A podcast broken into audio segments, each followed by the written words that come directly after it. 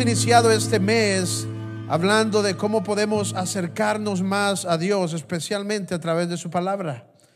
Yo creo que Dios quiere hacer algo nuevo. Dios quiere hacer algo nuevo en nuestras vidas. Hablábamos de cómo Él quiere depositar y cantábamos hoy de que Él quiere depositar un vino nuevo en nosotros, hacer un vino nuevo y para eso tenemos que permitir a Dios continuar su proceso de limpiarnos, de purificarnos, de ir sacando todas aquellas impurezas. La semana pasada, Pastor Jerry hablaba de eso exactamente, de cómo Dios quiere que podamos reposar en Él y luego cuando estamos en Él viene y quita impurezas y luego volvemos a reposar en Él y nuevamente Él viene y sigue quitando impurezas en nuestra vida. ¿Cuántos aquí queremos ver a Dios hacer algo nuevo en nuestras vidas este año? Amén. Amén. Hay una escritura, estaba, esta, esta palabra realmente Dios lo puso en mi corazón para compartir en el retiro de liderazgo que tuvimos hace algunas semanas, pero quise adaptarlo un poco porque siento que conecta muy bien con lo que estábamos hablando la semana pasada. Y si usted no estuvo con nosotros la semana pasada, le animo a regresar y a escuchar ese mensaje. Nuestro pastor, Pastor Jerry, estaba compartiendo acerca de cómo Dios quiere depositar y hacer de nosotros vino nuevo, algo fresco, pero para ello tenemos que permitir su proceso. Y la primera cosa es que tenemos que comenzar a ordenar nuestra, nuestra alma. Tenemos que comenzar a poner en orden los asuntos de nuestra vida, poner en orden nuestra, eh, nuestra, nuestra, parte emocional, nuestra parte de sentimientos, poner en orden nuestra familia, poner en orden nuestros matrimonios, poner en orden cada cosa en nuestras vidas. Pero me llama la atención porque estaba compartiendo esta palabra con el equipo y voy a iniciar leyendo en 2 de Timoteo 2 en el verso 15. Oramos juntos antes de eso, ¿está bien? Padre Dios, doy gracias esta mañana por tu palabra, Señor. Gracias porque tu palabra es preciosa, es un tesoro para nosotros. Yo oro que hoy podamos recibir tu palabra con un corazón abierto, con una mente abierta, Señor. Yo oro que podamos recordar que tu palabra es para nosotros y no contra nosotros, Señor. Que podamos abrir nuestro corazón para que tu palabra pueda eh, eh, tener entrada en nosotros, para que tu palabra pueda tocarnos, pueda sembrarse en nosotros y hacer aquello para lo cual Dios la ha enviado. Gracias, Señor. Hoy recibimos con gozo tu palabra en el nombre de Jesús. ¿Cuánto pueden decir amén? Amén. En 2 de Timoteo 2, el verso 15, hay una palabra interesante aquí. Dice, esfuérzate por presentarte a Dios aprobado como obrero que no tiene de qué avergonzarse y que interpreta rectamente la palabra de verdad. Y es que cuando Dios está pensando en nosotros, Dios no quiere que nos quedemos en un lugar de ser tibios o livianos, más bien una de las cosas que Pastor Jerry compartía la semana pasada que realmente me impactaron a mí, él decía, hay demasiados cristianos que ven su salvación como un sencillo, un simple seguro contra incendios. O sea, estamos diciendo, bueno Dios, por lo menos no me voy a quemar en el infierno. Y allá nos vemos en el cielo, pero Dios no lo ve así. Dios no está pensando, voy a salvarte para que un día lejano vengas aquí al cielo. Dios quiere tocar nuestra vida hoy. Dios quiere afectar tu vida hoy. Dios hoy mismo quiere que tú vengas a vivir para Él. Él nos llama y pone un llamado sobre nosotros para convertirnos en discípulos. Diga discípulo. Eso es lo que Dios quiere que nosotros seamos, discípulos, y que podamos dedicar nuestra vida a servir su causa. Ese es el deseo de Dios para cada uno de nosotros. Él no quiere solo salvarnos, Él quiere hacer más a través de nosotros. Y Él pone una demanda sobre nosotros en esta palabra. Escuche lo que dice. Dice que quiere que nos presentemos. Ya fuimos salvos. Ya Él nos salvó por su gracia y ahora Él quiere que nos presentemos delante de Él como obreros aprobados. ¿Cómo podemos presentarnos como obreros aprobados? Primeramente, dice como obreros que no tienen nada de qué avergonzarse. O sea que toda área de nuestra vida ha sido puesta en orden. Pero la segunda parte, que yo creo más bien es la que va a producir que nuestra vida se ponga en orden, es que conocemos, es que entendemos, es que manejamos la palabra de verdad. O sea que la Biblia, la palabra de Dios está en nosotros. Porque es la palabra de Dios, es cuando conocemos la palabra de Dios, esta misma palabra es la que va a producir en nosotros el estilo de vida que nos va a presentar como obreros aprobados. Es cuando está sembrada en nosotros la palabra de Dios que va a producir que todo en nuestra vida se ponga en el orden donde debería estar. ¿Para qué? Para que podamos vivir la vida que Dios tiene para nosotros? ¿Cuánto queremos la vida de Dios para nosotros? Amén. ¿Cuánto queremos una vida llena de bendición, llena de provisión, llena de paz, llena de gozo? Y esa vida la vamos a encontrar cuando está la palabra de Dios sembrada en nuestros corazones. Eh, más bien, si nosotros queremos ver sabiduría, la sabiduría de Dios para tomar decisiones, primero necesitamos la palabra de Dios. Primero tiene que venir el conocimiento, porque ese conocimiento va a producir sabiduría. Si no hay conocimiento, si no está la palabra, entonces no vamos a tener la habilidad de tomar las decisiones de acuerdo con la sabiduría del cielo, la sabiduría de Dios. ¿Cómo recibimos ese tipo de sabiduría? Es yendo a la palabra. Yo no sé cuántos de ustedes se han unido durante este mes, pero hemos estado leyendo un capítulo del libro de Proverbios cada día. El libro de, Proverbios tiene 31 capítulos y enero tiene 31 capítulos. Así que un capítulo cada día. Y si usted ha estado leyendo con nosotros, es increíble. Es increíble, solo en el libro de Proverbios, cuánta sabiduría hay, cuánto consejo hay en ese libro que va ayudando a, nuestro, a nuestra vida día tras día día tras día. Y si usted no ha estado leyendo con nosotros, le animo a comenzar a hacerlo. Puede comenzar a hacerlo ahorita, puede comenzar a hacerlo en febrero. Yo sé que hay otras personas que desde que inició el año han comenzado a hacer un plan de lectura de toda la Biblia incluso, y eso está muy bien. Y, si usted es una persona nueva y dice, no sé eh, dónde empezar, puede leer Proverbios con nosotros, pero también puede ir y comenzar a leer en el Nuevo Testamento.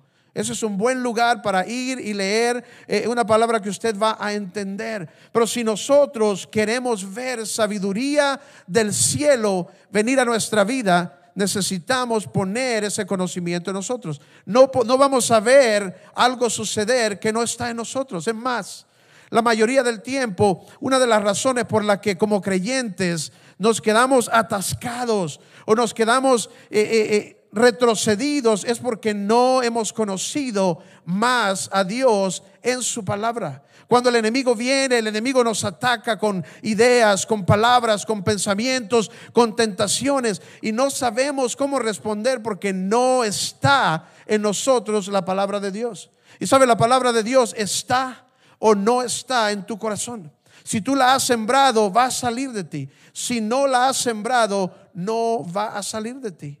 Cuando Jesús fue tentado en el desierto, lo único que hizo, cuando el enemigo vino a tentarlo en el desierto, lo único que Jesús hizo fue hablar la palabra. Eso es todo. Solo habló la palabra y eso fue suficiente. Muchos de nosotros venimos a la vida, venimos a luchar esta batalla de la vida. Ahora soy creyente y tengo que hacer el bien y tengo que caminar así y tengo que hacer lo otro. Y no conocemos la palabra ni sabemos cómo hacer frente cuando viene el enemigo con un ataque, con una mentira, con una idea, cuando viene a atacar a tu familia, cuando viene a atacar a tus hijos, cuando viene a atacar tu mente, cuando viene a atacar tu matrimonio. Ni sabemos qué hacer y tratamos de responderle con nuestras armas mundanas o nuestras armas personales. Recuerdo a alguien que le decía, agarrándose con el diablo, diablo hijo de pi. No es broma. O como escuché allá en, en, Comayagua, decían, diablo, carachuca, patas de canecho. Porque eh, piensa que es de empezar a agarrarse con el diablo. Y no es así. Cuando el enemigo vino a Jesús a atacarle, lo único que Jesús hizo fue hablar la palabra porque la palabra estaba en él y la palabra salió de él. Y todo lo que tenemos que hacer es dejar que Dios entre en nuestras vidas a través de su palabra. El mejor lugar para conocer a Dios es en su palabra. Y cuando nosotros entramos en su palabra, entramos en este proceso muy sencillo que se llama madurar. Diga madurar. no mayugar, no, no madrugar tampoco, madurar, madurar. ¿Y qué significa madurar? Si podemos verlo, madurar es pasar un proceso que nos lleva de ser niños espirituales que dependen de todo, en todo de alguien, a un lugar donde somos responsables. Eso es todo. Porque un día somos niños espirituales y cuando somos niños espirituales dependemos de alguien, dependemos de que alguien nos alimente, que alguien nos cuide, que alguien nos ore, que alguien nos dé palabra, que alguien nos dé el chupón. Así es un bebé. Y la palabra habla de que todos en un momento somos bebés espirituales, pero luego debe darse ese proceso que se llama madurar. Y cuando nosotros comenzamos a madurar, lo que cambia es que ahora nosotros tomamos responsabilidad. Cuando estamos como bebés espirituales, empezamos a sentirnos atacados, empezamos a sentirnos desanimados, empezamos a sentirnos desconectados y decimos, Señor, ayúdame. Señor, necesito a alguien que me dé palabra. Manda un, manda un profeta, mándame eh, uno de esos hermanos que postean versículos en Facebook todos los días. Mándame una palabra porque necesito, porque no sabemos que nosotros mismos podemos alimentarnos yendo a la palabra de Dios. Y cuando vamos a la palabra de Dios como bebés inmaduros, vamos a, la palabra incorrecta. Señor, háblame y abrimos la Biblia a ver qué sale, a ver qué sale. Y Judas se ahorcó. No, Señor, esa no es la que yo quería. Pero llega un momento donde dice la palabra, tenemos que comenzar a madurar. Y, mire lo que dice, nos presentamos como obreros aprobados y, nuestra vida comienza a ponerse en orden porque nosotros manejamos bien. Podemos separar, podemos dividir, podemos entender bien la palabra de verdad. Esa es la palabra de Dios. Comenzamos a entender la palabra de Dios y esa es la parte que necesita comenzar a suceder porque si tú no comienzas a entrar en la palabra, a profundizar en la palabra, a crecer en la palabra, entonces tu relación con Dios está estancada.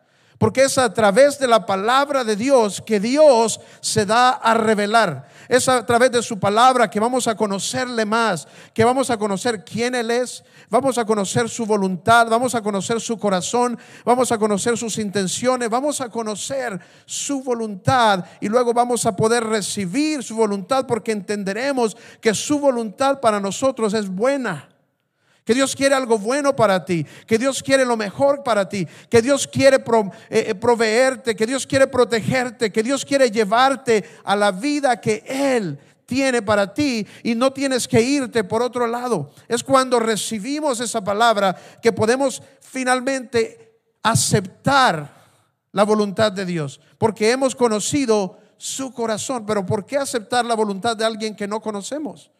Con razón es difícil, ¿verdad? ¿Cómo vamos a confiarle nuestra vida a alguien que no conocemos? ¿Cómo vamos a confiarle nuestra vida a alguien que no sabemos cuál es su motivación? ¿Cuál es el ángulo aquí? ¿Qué es lo que quieres? dice, para que nosotros podamos hacer esto, tenemos que ir y profundizar en la palabra para conocer más a Dios. Y cuando conocemos más a Dios, entonces nuestra vida comienza a ponerse en el orden correcto. Dígale a su vecino, póngase una sonrisa. Siempre es bueno sonreír. Dígale a su vecino, tu espíritu es tu responsabilidad.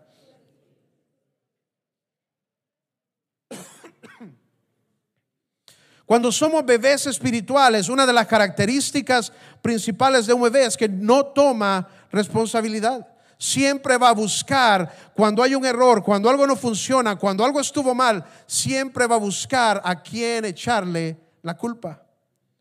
Eso es un bebé espiritual, pero alguien que está madurando se da cuenta que no importa, que no, no es quién, quién tiene la culpa, es qué voy a hacer yo lo que importa. Y, un bebé espiritual comienza a ver, ay, es que me dañaron, es que me dijeron esto, es que me dijeron lo otro, es que mis papás hicieron un terrible trabajo, es que mis papás me amaron pero nunca me dieron pisto, es que mis papás me dieron pisto pero nunca me amaron, no me abrazaron, es que fue culpa de, eh, es que fue culpa de que me llegaron, me llevaron a esa iglesia rara y ahí crecí, es que fue culpa de ese pastor que no me alimenta, es que culpa de los líderes que no me cuidaron, que no me han dedicado atención que no me han dado tiempo. Yo lo que necesito es paz, comprensión y amor. Y, uno que es inmaduro siempre va a echarle la culpa de todo a alguien más.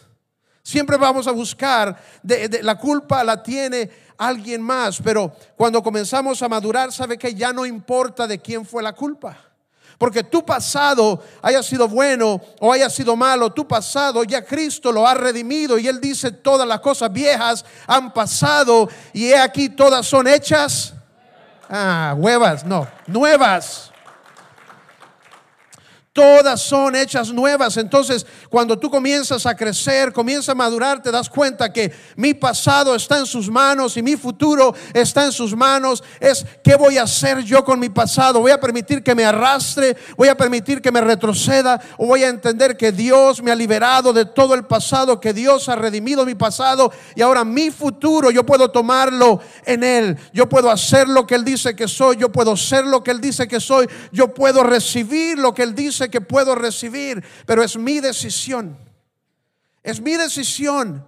O voy a permitir que mi pasado me determine, o voy a yo permitir que Dios determine para dónde voy, que Dios determine mi futuro. Y para eso entendemos que no se trata de quién lo hizo, cuándo lo hizo, cómo lo hizo, dónde lo hizo, quién me dañó, quién me habló, quién me dijo, es que yo voy a hacer con mi vida. Es que yo voy a permitir que Dios haga con mi vida. Eso es lo que importa. Y eso se llama madurar.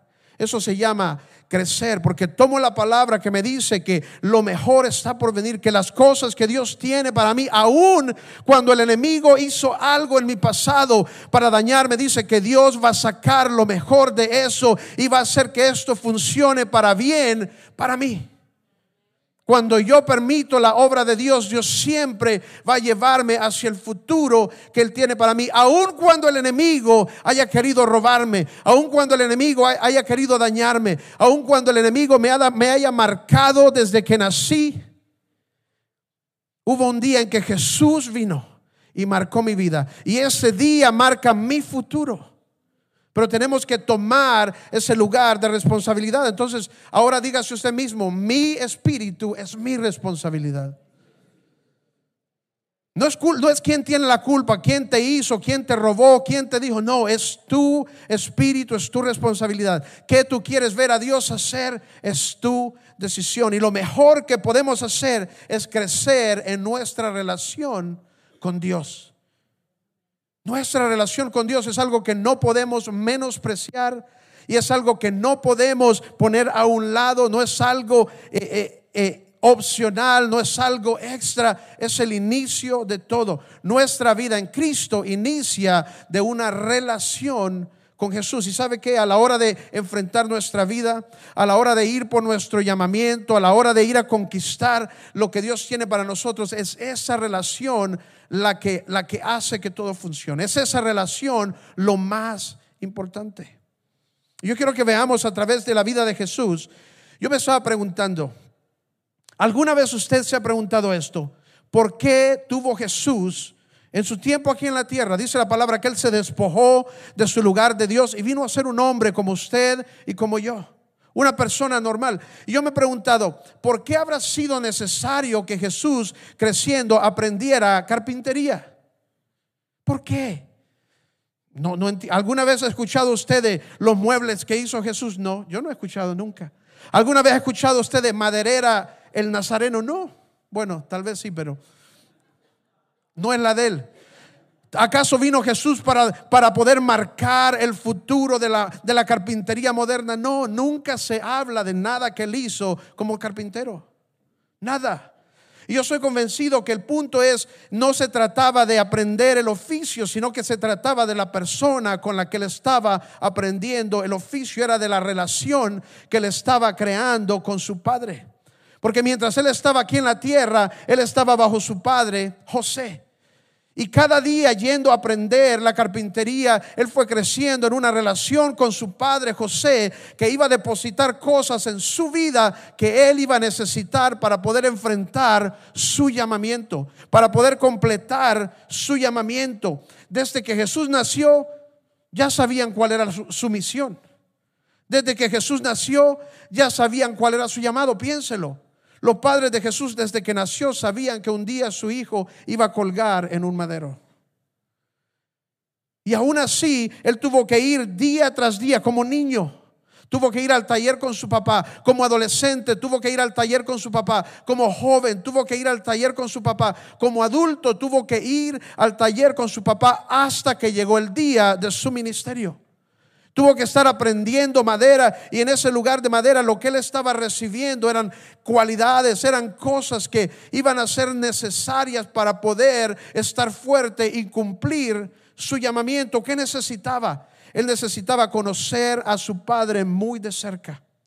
Y eso es algo que sucede en el día a día. En el día a día, en medio del trabajo, en el día a día, él fue conociendo a su padre muy de cerca. Necesitaba tener una plena confianza en su padre. Necesitaba conocer el corazón de su padre. Necesitaba conocer la motivación que había en el corazón de su padre. Necesitaba conocer claramente la voz de su Padre.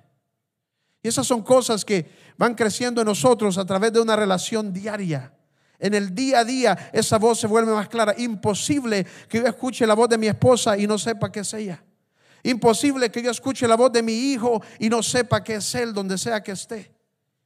Porque es en el día a día que vamos conociendo más y más a esa persona, vamos conociendo más de cerca el corazón la motivación, lo que hace a esta persona. Luego su voz se vuelve muy clara y finalmente, ¿sabe qué tenía que aprender Jesús? Necesitaba aprender a someterse a su papá. Así de sencillo. Necesitaba aprender su misión. ¿Cuántos recuerdan ese momento en la palabra cuando dice que fueron y llevaron a Jesús al templo? Y cuando fueron al templo, claro, Jesús siente el llamado. Y dicen que en lo que están saliendo se dan cuenta que Jesús no está, ya se había quedado con los sacerdotes discutiendo la palabra, estudiando la palabra, porque eso era lo de él, ¿verdad? Pero ¿sabe qué tuvieron que hacer los papás? Llamarlo y decirle, todavía no es tiempo. Ahorita te toca ir a la carpintería. Y tuvo que aprender incluso a someterse a sus padres. Cosas que iban a ser tan importantes más adelante en su vida. Porque si hubiera sido solamente prepararlo para su llamamiento, solamente prepararlo para lo que Dios ya ha hablado, ¿por qué mejor no mandarlo a un instituto de preparación de Cristos o algo así? A una escuela de, a una escuela de, reyes, preparación, eh, porque dice que va a ser el rey de los judíos. ¿Por qué no mandarlo a prepararse como rey, que reciba clases de cómo derrocar al emperador, de cómo establecer tu reino uno a uno, verdad?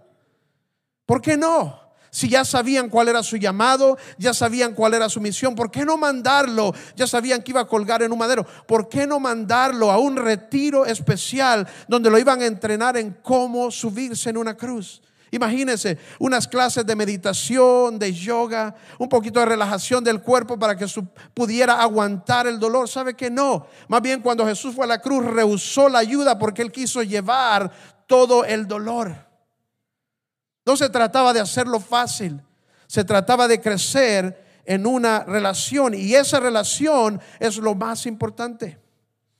Hace algunos años estaba yo observando que la relación con mi hijo estaba cambiando un poco.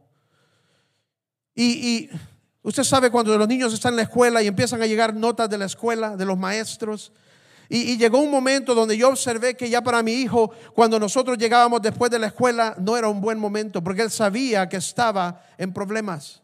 Otra nota y otra nota y otra nota. Y teníamos que llegar y lidiar con las notas de la escuela y lidiar con las notas de la escuela. Y se volvió eh, eh, en un lugar donde ahora cuando nosotros llegábamos por la tarde no era un buen momento. No era algo alegre. Hey, vienen mis papás, algo alegre. Era el peor momento de su día. Y yo comencé a pensar, qué terrible que eso es lo que mi hijo piensa de mí, que yo soy el verdugo, que la escuela va a decir todo lo que hizo mal y yo voy a llegar como verdugo. Qué terrible, eso no es lo que yo quiero que mi hijo vea en mí. Esa no es la manera en la que la relación que yo quiero tener con él no es esa. Que cuando yo llego yo quiero que él esté alegre, que él me cuente qué pasó, que él me cuente qué ha hecho, que podamos disfrutar el tiempo después de las clases, pero no era así. Ya él mejor estaba queriendo que no llegáramos, estaba queriendo esconderse cuando llegaba esa hora, porque era algo terrible. ¿Y sabe qué es lo increíble? Que a veces las notas de los maestros se pasan. Se pasan. No eran notas así como Jeremy estuvo eh, mordiendo niños y pegando niños y les comió el almuerzo. No, Yo recuerdo, recuerdo una nota en especial que la maestra mandó y decía, Jeremy estuvo moviendo mucho las manos hoy. Y yo pienso, pienso, ok, aquí está la respuesta. Querida maestra, gracias por hacernos saber, mañana el niño llega amarrado. O sea, ¿qué vamos a hacer? ¿Me entiende? O pensar, pensar, querida maestra, tal vez el problema es que ningún niño está diseñado para estar sentado ocho horas sin mover las manos. O sea, es increíble las presiones y uno como padre tiene que responder a la presión de los maestros también. Y si hay maestros aquí, que les caiga el 20 también. No estoy bromeando, estuvo moviendo las manos mucho. Y si el llamado de él es ser malabarista, vamos a estar cohibiendo al niño más bien. Pero ¿sabe qué? Decidí yo, decidí tomar decisiones, porque dije yo, esto no es lo más importante. Esto no es lo que yo quiero que mi relación con mi hijo sea. Yo quiero que cuando él me ve, que cuando yo vengo, que él esté feliz de verme que Él esté emocionado de tener a sus padres, que Él sepa que estamos ahí con Él y no contra Él, que Él sepa que nosotros, que Él conozca nuestro corazón, que Él conozca la motivación de nuestro corazón, que sepa cuánto le amamos. Esa es la parte más importante, que mi hijo sepa cuánto yo le amo, porque esa nota de la maestra no va a cambiar su futuro, pero una mala relación con sus padres sí va a afectar como él llega a su futuro, sí va a afectar como él llega a su llamamiento. Amén. Pero cuántas veces seguimos otras cosas. Y eso es exactamente lo que sucedió aquí. Jesús estaba siendo entrenado a qué era lo más importante para su futuro. No era el oficio, era la relación que él pudiera saber cómo confiar en su padre, cómo escuchar a su padre, cómo hablar con su padre, que supiera cuál era el corazón, la motivación de su padre. Si nosotros vemos más adelante a Jesús enfrentando su llamamiento, vamos a ver exactamente que esto es lo que él necesitaba. En el libro de Marcos 14, en el versículo 32 en adelante, encontramos a Jesús en el momento que se llama el Getsemaní. Y Jesús va a orar porque ya se acerca la hora en el que iba a ser arrestado. Y Jesús se separa para orar y creo que todos conocemos esa parte que la oración era tan intensa, la presión de su llamamiento, la presión de la cruz era tan intensa que él sudó como gotas de, de sangre, dice la palabra. Y luego dice, encontramos a Jesús hablando con su padre y dice, era tal la angustia que me invade que siento que voy a morir. Y yendo un poco más allá, se postró en tierra y empezó a orar, que de ser posible no tuviera que pasar por aquella hora, decía. Cuando tuvo que enfrentar su llamado, se separó a hablar con Dios y le dijo, Dios, si es posible que yo no tenga que hacer esto, que yo no tenga que hacerlo. Y le dice, Abba Padre, todo es posible para ti. No me hagas beber este trago amargo. Porque era difícil. Pero imagínese usted a Jesús con problemas de inseguridad en ese momento. Imagínese a Jesús con problemas de rechazo, con problemas de asuntos con su papá. Imagínense que Jesús no conociera el corazón de su padre, que no conociera la motivación de su padre. Ahí es donde el enemigo se metería y comenzaría a mentir, a engañar y a usar. ¿Y cuántas veces eso es exactamente lo que el enemigo hace en nuestra vida? Porque no tenemos nuestro corazón en el lugar correcto con nuestro Padre. Nuestra relación con Dios es confusa. Nuestra relación con Dios no tiene ese tipo de confianza. Nuestra relación con Dios ¿Cuántos de nosotros podemos realmente confiarle a Dios al 100% nuestras vidas? ¿Cuántos tenemos ese nivel de confianza en nuestro Dios para decirle, haz lo que tú quieras? Imagínese a Jesús luchando en su corazón en ese momento. Pero ¿por qué me estará haciendo esto, mi Padre? Pero ¿por qué ha escogido a todos y no a mí? Si dicen que yo soy el unigénito, ¿por qué me abandona? ¿Se imagina cuántos de nosotros sonamos así cuando hablamos con Dios? Pero ¿cómo va a escoger a esos mundanos? Míralo, Dios, cómo son de chanchos. ¿Cómo lo vas a escoger a ellos y abandonarme a mí? Ese es un Jesús que no conoce el corazón de su Padre, que no conoce la motivación del corazón de su padre. Pero él sabía exactamente cuál era el plan de Dios. Él sabía exactamente cuál era el corazón de su padre. No era nunca abandonarlo a él. Era rescatarnos a nosotros. Es para que ninguno se pierda, dice, y que todos puedan encontrar salvación y que todos puedan encontrar vida eterna. No se trataba de abandonarlo a Él, más bien para ir a la cruz Jesús tenía que confiar tanto en Dios que iba a morir sabiendo que su Padre no lo iba a dejar ahí, pero lo iba a resucitar, porque esa es la promesa que su Padre le había hecho. Pero solo ese nivel de confianza puede llevarlo a ese lugar. Y ahí es donde encontramos a Jesús diciéndole, Padre, no me hagas beber de este trago amargo, pero que no sea mi voluntad, que no sea lo que yo quiero, sino lo que tú quieres. ¿Y cuántos de nosotros venimos a Dios y le decimos, Señor, quiero la vida que tú quieres para mí, Señor, quiero tu bendición, Señor, quiero tu voluntad. Y luego cuando el Señor nos muestra cuál es su voluntad, Señor, mejor que sea mi manera y no la tuya, ¿verdad? ¿Por qué? Porque la seamos honestos, la voluntad de Dios a veces es dura. A veces es difícil, a veces cuesta, a veces es algo que no queremos soltar, a veces es algo que no queremos hacer, a veces es algo que no nos es fácil.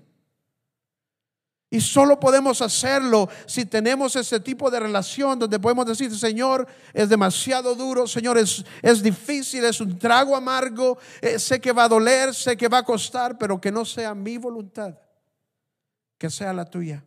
Llegar a ese lugar de someternos a Dios de esa manera solo viene a través de una relación muy íntima y muy cercana con Dios.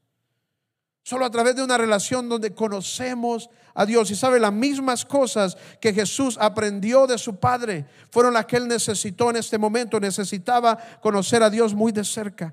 Necesitaba tener plena confianza en Él. Necesitaba conocer el corazón de su Padre. Necesitaba conocer la motivación detrás del corazón de su Padre. Necesitaba conocer su voz y luego necesitaba someterse. Y eso es lo que él hizo. Se sometió a la voluntad de su Padre. Padre, que no sea lo que yo quiero, sino lo que tú quieres. ¿Y cómo hacemos esto? ¿Cómo hacemos esto? No es fácil. No siempre es fácil. Tenemos que ir y conocerle. Tenemos que ir a su palabra y conocerle. No podemos hacer cosas que no están en nosotros. No podemos conocer a Dios si, esa palabra no está en nuestro corazón. No podemos ir a lugares con Dios donde nuestro corazón no ha estado. Primero viene el conocimiento y luego ese conocimiento de Dios va a llevarnos y va a darnos la sabiduría de Dios, aún más allá de nuestros años. Pero es estando con Él. ¿Quieres ver más de Dios? Necesitas conocer más a Dios. ¿Quieres saber más de Dios? Necesitas ir a su palabra. ¿Quieres que Dios haga algo nuevo? Entonces tienes que conocer a Dios de una manera nueva, algo que no habías conocido el año pasado leer la palabra de una manera fresca, de una manera con ojos nuevos. Dice, un, un, obrero aprobado es aquel que se presenta conociendo, sabiendo usar la palabra de verdad. Es un obrero que se presenta sabiendo dividir, sabiendo entender la palabra de verdad. Eso es un obrero aprobado. Y es cuando conocemos su palabra, que su palabra comienza a causar que nuestra vida tome el orden correcto. Pero ¿cuántas veces queremos hacerlo al revés, verdad? Señor, aquí voy a hacer las cosas a mi manera y voy a arreglarlo. No, no, primero lo necesitas a Él. Porque cuando lo conocemos sabemos de qué se trata su corazón. Y entendemos que no es religión, que no es ley, y que cuando Él dice gracia no es permisiva, es una gracia que nos perdona, es una gracia que nos abraza, es una gracia que nos anhela, en donde Él quiere tenernos con Él, en donde Él quiere abrazarnos. Conocemos su corazón. Pero es tan fácil comenzar a hacer un montón de cosas como cristianos. Es muy fácil comenzar a hacer cosas y cosas. Señor, voy a ganarme el cielo, voy a ganarme mi relación contigo, voy a orar 10 horas al día. Pero no le conoces. Estás orando y, sabe que es lo increíble, que aún nuestras oraciones pueden estar erradas si no hemos ido a la palabra antes. Porque estamos orando y orando y estamos orando totalmente en contra de la palabra. Porque la palabra es el norte, la palabra es nuestra dirección, la palabra es nuestra guía. Tenemos que regresar a la palabra. Aún para que nuestra oración esté en la dirección correcta, primero necesitamos ir a la palabra. Podemos salir a hacer todo tipo de cosas y decir voy a hacer esto, voy a servir, voy a ayudar, voy a cantar. Dice, además encontramos en la palabra. Mateo 7:22, muchos dirán en aquel día, Señor, Señor, no profeticé en tu nombre y en tu nombre expulsé demonios y hice muchos milagros. Y sabe que me llama la atención, que no dice que trataron, dice que hicieron. Hicieron milagros, echaron fuera demonios y funcionó. Y aún así Dios lo va a quedar viendo y decir, ah, no te conozco. ¿Quién sos? Aléjate de mí. Porque no se trata de estar ocupados haciendo cosas, se trata de la relación primero. Ese es el inicio, es Él. ¿Quieres más de Dios? Es Dios, es con Dios, es en Dios, es en Él. Es fácil ponernos a hacer cosas. Pero ¿sabe qué es eso? Ir a hacer cosas buenas, ir a hacer, eh, eh, tratar de vivir la vida, ir a la batalla de la vida contra nuestro enemigo Satanás, sin Dios, sin su palabra, es como un guerrero que va a la guerra sin nunca haber entrenado con su espada. ¿Alguna vez usted ha visto eso? Un guerrero que ni conoce su espada. No, cuando un guerrero va a la batalla, primero se asegura que conoce su arma, que conoce un lado y el otro. Es más, practica con ella se prepara con ella y luego se asegura que es el mejor en manejar la palabra. Y cuando viene el enemigo no está saliendo con tus propias cosas, sino que sencillamente sale de tu corazón, sale de ti la palabra. Ese es el arma que Dios te ha hablado, que Dios te ha dado. Y cuando enfrentas cualquier cosa en tu vida, eso es lo que fluye de ti, porque eso es lo que has depositado en tu vida.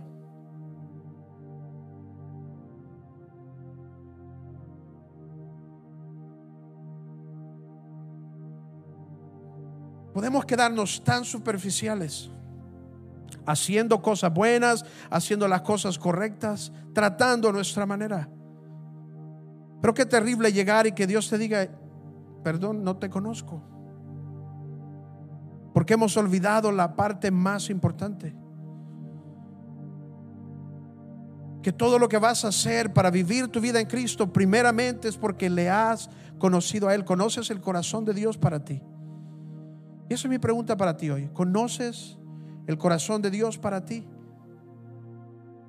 Porque cuando el enemigo venga no vas a tener confusión. No vas a tener duda porque sabes exactamente quién está contigo. Tú sabes sus promesas para ti. Tú sabes lo que Él quiere darte. Tú sabes cómo Él quiere protegerte. Quiere estar contigo en todo momento. Y no solo eso, sino que dice, nunca te dejaré. Nunca te desampararé. Y ese es el mejor lugar. ¿Qué podemos hacer para crecer? ¿Qué podemos hacer para, para ir hacia el siguiente lugar? Para ver nuevas cosas, para ver nuevo vino. Es ve hacia Dios. Métete en su palabra. Conócele. Profundiza en su palabra. Oramos juntos, ¿está bien? Padre, gracias Señor. Gracias Jesús. Lloro, Señor, que podamos recibir en nuestros corazones esta palabra y entender que tú estás por nosotros, Señor. Padre, que no es lo que podemos hacer por ti. Primeramente es que quieres estar con nosotros. Primeramente quieres conocernos. Primeramente quieres que conozcamos quién eres a través de tu palabra. Y oro que puedas seguir derramando esa hambre y sed de nosotros. Por conocerte más, Señor. Que tu palabra sea nuestro fundamento. Que podamos llenarnos del conocimiento de tu palabra para ver tu sabiduría ser el fruto de nuestra vida, Señor. Llénanos a través de tu palabra, llénanos. Ayúdanos a entenderla, ayúdanos a digerirla, ayúdanos a dividirla, Señor. Ayúdanos a escuchar y identificar tu voz en tu palabra, Señor. Tu palabra es nuestra lumbrera, nuestra dirección. Y yo solo oro, Señor, que podamos desear más y más permanecer en tu palabra. Gracias, Señor, en el nombre de Jesús. Amén. ¿Cuántos reciben esta palabra esta mañana? Amén. Un fuerte aplauso, Señor, entonces.